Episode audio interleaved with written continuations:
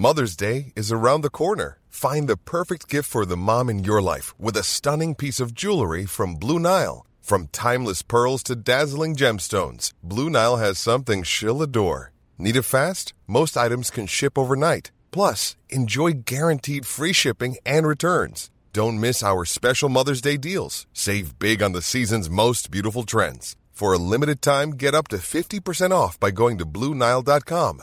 That's Bluenile.com. Bonjour à tous, bienvenue dans les belles figures de l'histoire. C'est souvent dans les périodes de grands troubles que surgissent les grands hommes. Saint Grégoire le Grand est de cela. Élu pape au VIe siècle, il a dû faire face aux barbares et il a choisi de, de les évangéliser. Avec son âme de moine, il a été l'artisan d'une réforme profonde de l'Église et dans tous les domaines. On lui attribue le fameux chant grégorien et la conversion des Anglais. Une œuvre immense qui a donné à la papauté un pouvoir considérable sur les ruines de l'Empire romain. Il a laissé sa trace dans l'histoire. Une statue de Saint Grégoire orne même la façade de la chapelle royale au château de Versailles. Tout cela, on en parle avec le père Jean-François Thomas, jésuite. Bonjour mon père. Bonjour Émeric. Vous êtes l'auteur de Méditation quotidienne avec le volume consacré à l'été, c'est chez Via Romana. Et puis Véronique Jacquier, bien sûr. Bonjour Véronique. Bonjour à tous. Pour cette émission qui est en partenariat avec l'hebdomadaire France catholique. Qui est Saint Grégoire le Grand, Véronique, un homme aux multiples dimensions alors Grégoire naît à Rome vers 540 dans une riche famille qui se distingue par sa noblesse mais aussi par euh, euh, son attachement à la foi chrétienne. Il y a quand même deux papes parmi les ancêtres, deux papes qui ont vécu au 5e et 6e siècle.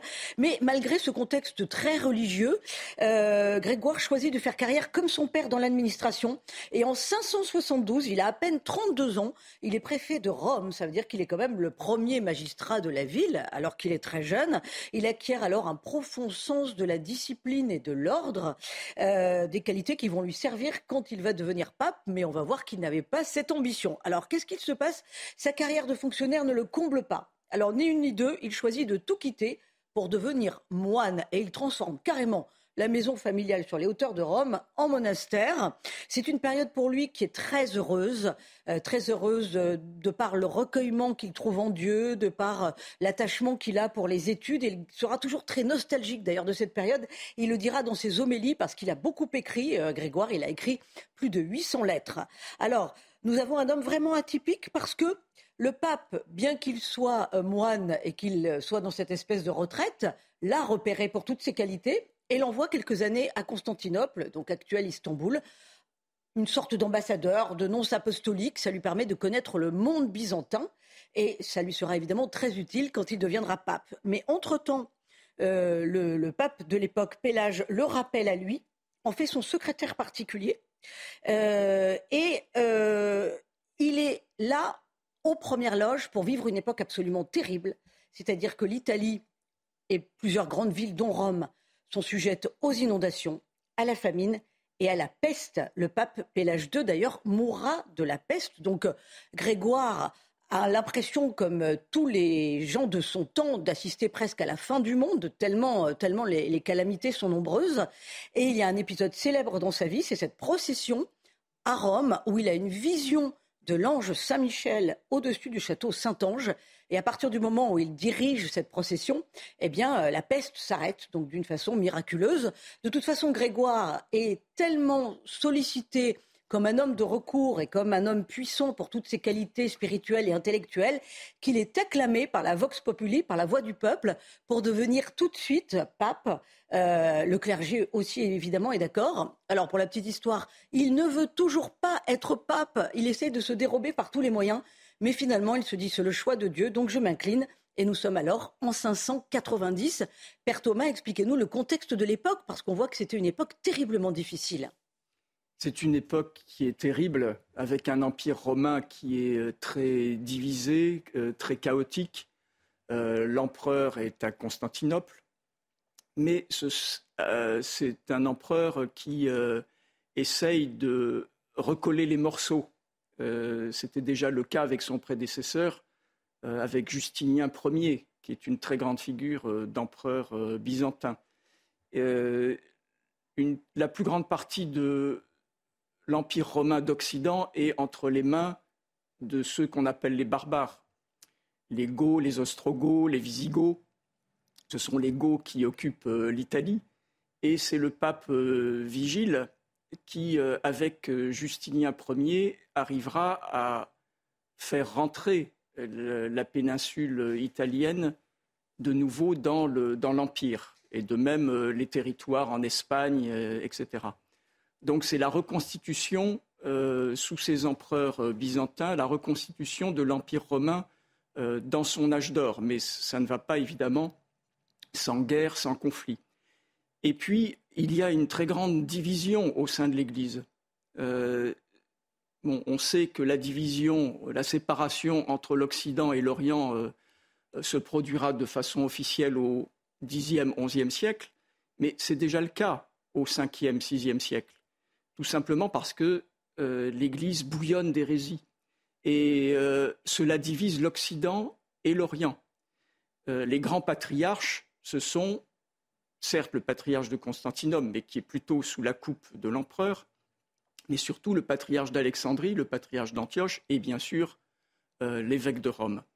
Et l'évêque de Rome essaye, le pape essaye de maintenir la foi chrétienne dans sa pureté, notamment ce qui concerne euh, la nature, euh, les deux natures du Christ, alors qu'en Orient, il y a beaucoup d'hérésies qui se développent, avec notamment Nestorius et puis ensuite Eutychès. Donc l'Église d'Orient va devenir en grande partie monophysite. Et monophysite, ça veut dire qu'il n'y a qu'une seule nature en fait. Voilà, que les deux natures sont confondues.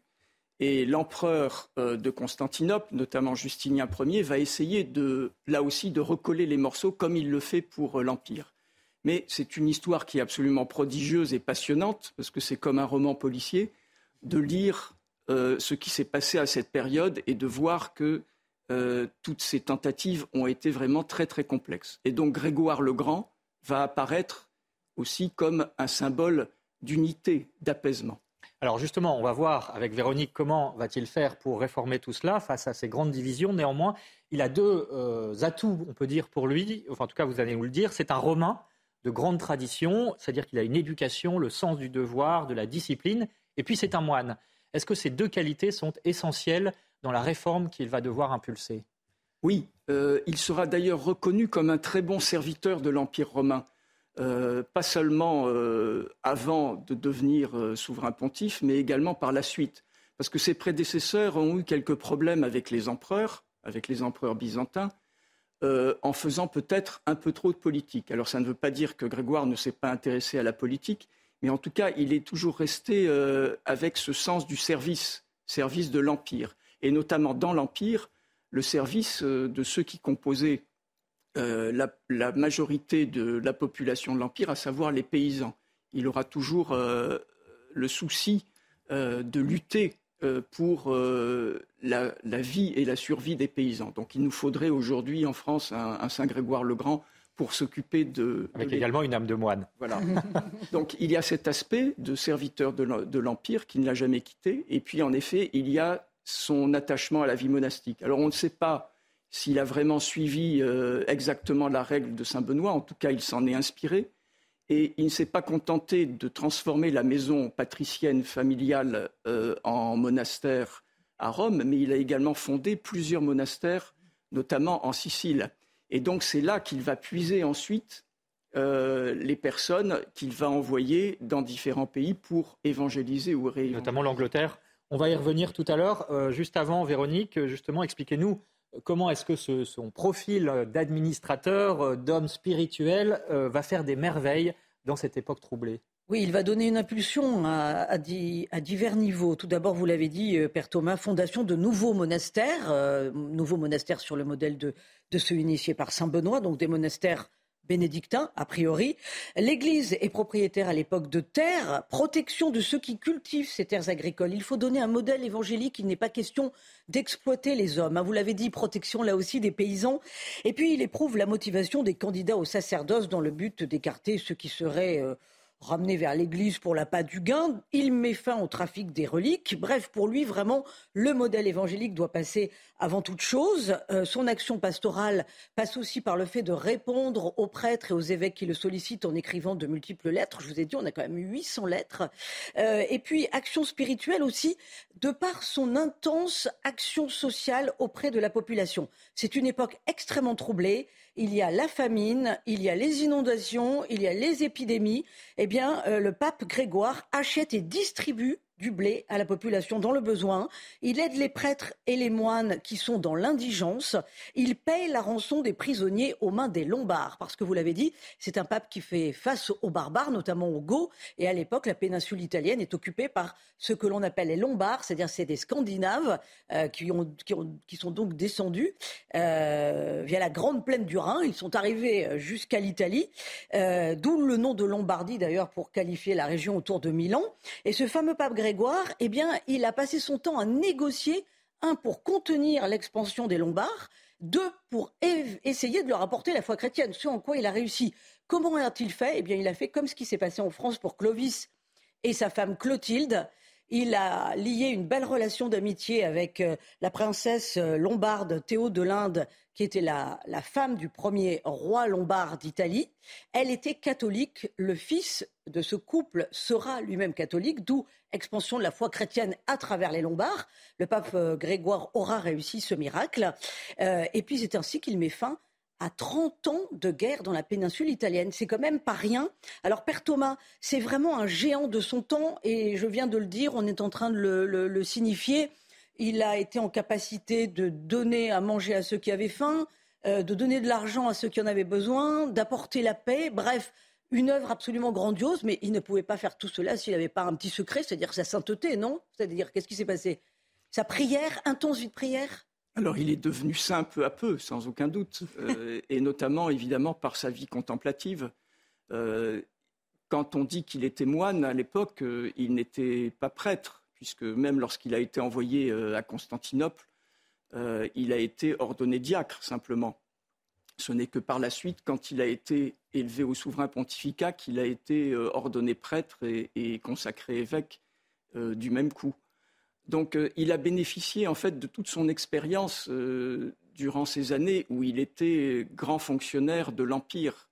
Et on voit qu'il euh, a eu le souci, alors à l'époque on ne parlait pas encore des États pontificaux, ça n'existait pas, ça viendra par la suite, mais il y a déjà des embryons, c'est ce qu'on appelle le patrimoine de Saint-Pierre, et il va défendre le patrimoine de Saint-Pierre, c'est-à-dire toutes ces grandes propriétés, les anciennes latifundia romaines, donc ces grandes propriétés agricoles qui avaient été données par les empereurs, par les rois, euh, au siège de Pierre. Et donc à partir de là, c'est comme une expérimentation. Il va euh, organiser des réformes dans ces propriétés de l'Église, et ensuite cela va déborder euh, sur le reste, non seulement de l'Italie, mais sur le reste de l'Église en Occident. Je reviens à la question de Véronique parce que euh, moralement, comment a-t-il fait pour tenir face à l'ampleur de ces défis en interne, vous nous l'avez dit, en externe face aux barbares? Euh, Il n'a jamais, en tout cas d'après ce qu'on sait, eu de, de tentation, ou en tout cas il n'a pas cédé à la tentation du découragement. Euh, et pourtant, il disait, je cite euh, ce qu'il disait, le navire de l'Église fait eau de toutes parts. Et ça rappelle euh, évidemment ce que disait Benoît XVI en 2005, là aussi, donc face à des défis immenses. Comment a-t-il tenu et, comment ça l'a-t-il stimulé dans l'action? Alors, il a dû tenir surtout par sa propre vie spirituelle. L'exercice de cette vie spirituelle a mûri lorsqu'il était dans son monastère. Et donc, il n'a jamais quitté ce, style de vie monastique. Et puis, bien évidemment, par la vie euh, sacramentelle.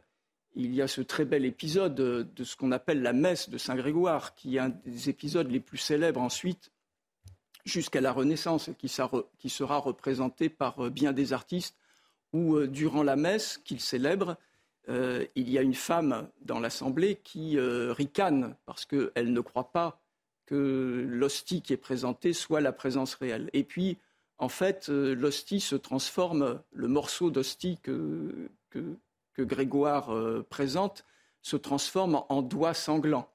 Alors ensuite, ça deviendra euh, carrément comme représentation le Christ souffrant qui, qui se présente devant Saint Grégoire. Donc il y a chez lui une profonde foi eucharistique. Et ce n'est pas par hasard si il sera le pontife qui va essayer d'unifier la Sainte Liturgie dans tous ses aspects. Alors, euh, sa grande œuvre, Véronique, ce sera l'évangélisation, on peut dire la deuxième évangélisation de l'Angleterre, la conversion des anglo-saxons. Comment a-t-il réussi ce tour de force? Alors la Grande-Bretagne avait été christianisée, hein, mais les Saxons avaient effectivement euh, envahi l'île et repoussé les chrétiens. Ils ont détenu même certains en esclavage. Et le pape Grégoire aura ce souci de racheter euh, les chrétiens aux mains des anglo-saxons. Alors pour la réévangélisation, il envoie en 596, tenez-vous bien, 40 moines, c'est tout. 40 moines pour évangéliser tout un pays, quand on y pense maintenant. Euh, avec à leur tête Augustin de Canterbury, un moine bénédictin qui deviendra le premier archevêque de Canterbury. Euh, il était prieur d'une abbaye à Rome quand il a été choisi par Grégoire et il est considéré encore aujourd'hui comme l'apôtre des Anglais. Alors, euh, le pape Grégoire était assez malin pour vraiment prendre en considération toutes les attentes de son temps, c'est-à-dire pour ne pas brusquer les gens quand il s'agissait de les évangéliser. Comment s'y prenait-il? Et d'ailleurs, c'est, ainsi qu'il a obtenu le succès. Euh, il disait aux moines, vous apprenez la langue, vous respectez les mœurs, vous, respectez tout ce qu'ils sont dans leur identité et sur leur terre, vous détruisez les idoles à l'intérieur de leur temple, mais vous ne touchez pas aux temples s'ils sont en bon état, parce que euh, ça va servir pour le culte nouveau, celui du Christ, et donc ces temples vont devenir euh, des églises. La conversion donc de l'Angleterre s'appuie sur ces missionnaires. Au bout de 60 ans, les anglo-saxons étaient non seulement devenus tous chrétiens, mais ils ont commencé à fournir même un contingent de missionnaires pour aller évangéliser au-delà du Rhin. Donc ça a été vraiment un très grand succès. Père Thomas, euh, cette conversion de l'Angleterre, c'est même une étape décisive pour la papauté. Oui, parce que c'est la seule église en fait qui soit fondée directement par Rome, euh, contrairement aux autres églises euh, qui ont toujours eu évidemment des liens avec Rome. Mais le fait que ce soit fondé par Rome va permettre à l'Église d'Angleterre de demeurer très romaine et très fidèle au souverain pontife jusqu'à Henri VIII. jusqu'à la Réforme. Jusqu'à la Réforme. Donc les souverains étaient vraiment considérés comme des défenseurs de la foi est directement dépendant euh, du souverain pontife. Euh, vous avez signalé que la réévangélisation s'est produite très rapidement, et en effet, puisque Saint Boniface, qui va évangéliser une grande partie de la Germanie, est un saxon d'Angleterre, et ça c'est 60 ans, en effet, après euh, la réévangélisation par ces 40 moines qui arrivent en Angleterre euh, les bras ballants. Alors c'est évidemment un très grand succès pour euh, le pape Grégoire le Grand. Euh, et notamment, est-ce qu'on peut dire qu'à partir de ce moment-là, l'Église romaine s'impose et devient la première puissance, même face à l'Empire qui, on l'a dit, est déclinant? Alors oui, en ce qui concerne l'Occident, parce que après l'Angleterre, il y a aussi l'évangélisation de l'Irlande, l'évangélisation de la Germanie et d'autres populations considérés comme barbares. Mais euh, en Orient, il y a aussi euh, l'église de Constantinople qui, elle, évangélise, mais pas dans la même direction, évidemment. Elle évangélise vers l'Orient. C'est l'époque où la Bulgarie va être évangélisée, les Slaves vont l'être, les Thraces vont l'être.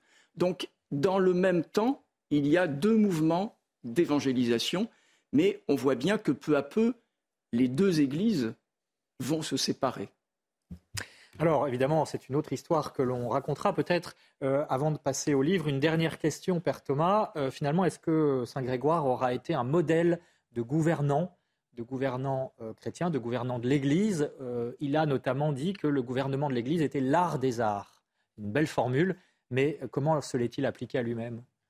Alors c'est sans doute le plus grand pape de l'histoire de l'Église pas seulement parce qu'il est arrivé à une époque euh, particulièrement cruciale, mais de par sa personnalité et de par la multitude de dons euh, qu'il avait et qu'il a su faire fructifier. C'est aussi euh, sous son gouvernement que les études vont devenir des études sacrées. il va passer du profane au sacré. Lui a été formé, évidemment, avec une pédagogie qui était totalement païenne, à partir des textes latins et grecs païens. Mais il a compris qu'il fallait également soigner l'éducation. Et puis, comme euh, nous l'avons dit auparavant, euh, il va s'attacher à la réforme liturgique afin d'unifier euh, la liturgie et peu à peu d'imposer la liturgie romaine à tous les pays d'Occident. Alors, on a encore un peu de temps, Véronique, donc on va aller sur les traces de Saint Grégoire le Grand, notamment en Italie et d'abord, évidemment, à Rome. Oui, alors précisons une chose, c'est qu'il a fait euh, énormément euh, de, choses dans sa vie et pourtant il avait une santé fragile. Hein. On n'a pas, il ne faut pas l'imaginer avec une énergie débordante. Au contraire, il a souffert de divers maux tout au long de son existence et il est mort à l'âge de 64 ans le 12 mars 604. Il fut inhumé dans la basilique Saint-Pierre de Rome, euh, la première, hein, pas l'actuelle bien entendu. l'actuelle date du XVIe siècle et donc ses reliques se trouvent sous un autel qui lui est dédié, donc dans la basilique désormais. Et puis, on trouve aussi des traces de Saint Grégoire le Grand dans l'église Saint-Jean-Baptiste de Monza en Italie. Pourquoi je vous en parle? Parce qu'elle a été construite, cette église, par la reine des Lombards, euh, Théo de l'Inde, que j'ai évoqué tout à l'heure de par sa relation d'amitié avec le pape Grégoire. Le pape lui avait donné des reliques pour que justement, pour l'inciter à construire euh, cette basilique mineure, euh, chose qu'elle avait faite. La princesse lombarde est donc enterré euh, dans cette église et il y a un trésor aussi attenant à cette église Saint-Jean-Baptiste où l'on trouve notamment une couronne de fer qui aurait été offerte par le pape Grégoire à la reine Théodolinde. Voilà, vous la voyez euh, à l'écran qui s'affiche. Alors c'est doublement émouvant parce qu'on dit que c'est cette couronne qui aurait servi au sacre de Charlemagne en l'an 800. Voilà comment la petite histoire rejoint la grande. Merci Véronique. Et le cercle de fer, en fait, est fait avec euh, une, un des clous de la croix du Christ. Voilà couronne évidemment sacrée. Euh, un dernier mot euh, sur les lieux concernant Saint-Grégoire et plus près de chez nous, puisque c'est le château de Versailles, euh, et oui, qui comporte une statue de Saint-Grégoire sur la façade ouest de la chapelle royale du château. Voilà, vous voyez les images défiler sous vos yeux. Elle vient d'être restaurée il y a quelques années. Vous voyez l'ancienne statue, et puis on va voir juste à présent la nouvelle restaurée. Vous voyez cette lumière qui émane d'elle. Véronique, les livres? Alors, les œuvres de Saint Grégoire le Grand, bien sûr, hein, il a beaucoup écrit. Euh, le prédicateur, disait-il, doit tremper sa plume dans le sang de son cœur pour arriver jusqu'à l'oreille du prochain. C'est joli quand même. Alors, il faut lire ses homélies sur les évangiles qui sont très accessibles. Il a fait ça, il a écrit cela pour le plus grand nombre. Hein. Euh, c'est aux éditions Sainte-Madeleine. Et puis, il y a, bien sûr, la petite vie de Saint Grégoire le Grand par Pierre Richer chez Desclés de Brouwer. Enfin, une référence, Saint Grégoire le Grand, une biographie là aussi qui est signée par Anne Bernet aux éditions Clovis.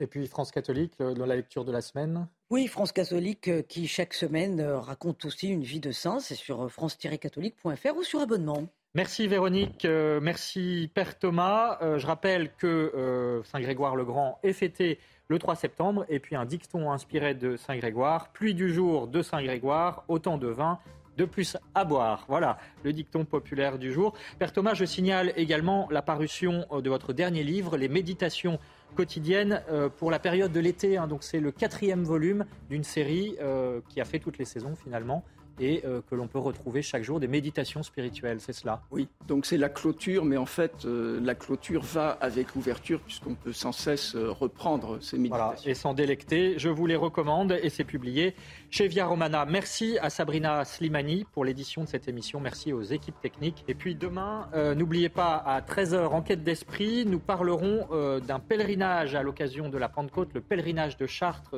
qui attire énormément de jeunes. Quelles sont les raisons de cette vitalité au sein de l'Église? Nous en parlerons, mais pour l'heure, l'info continue sur CNews.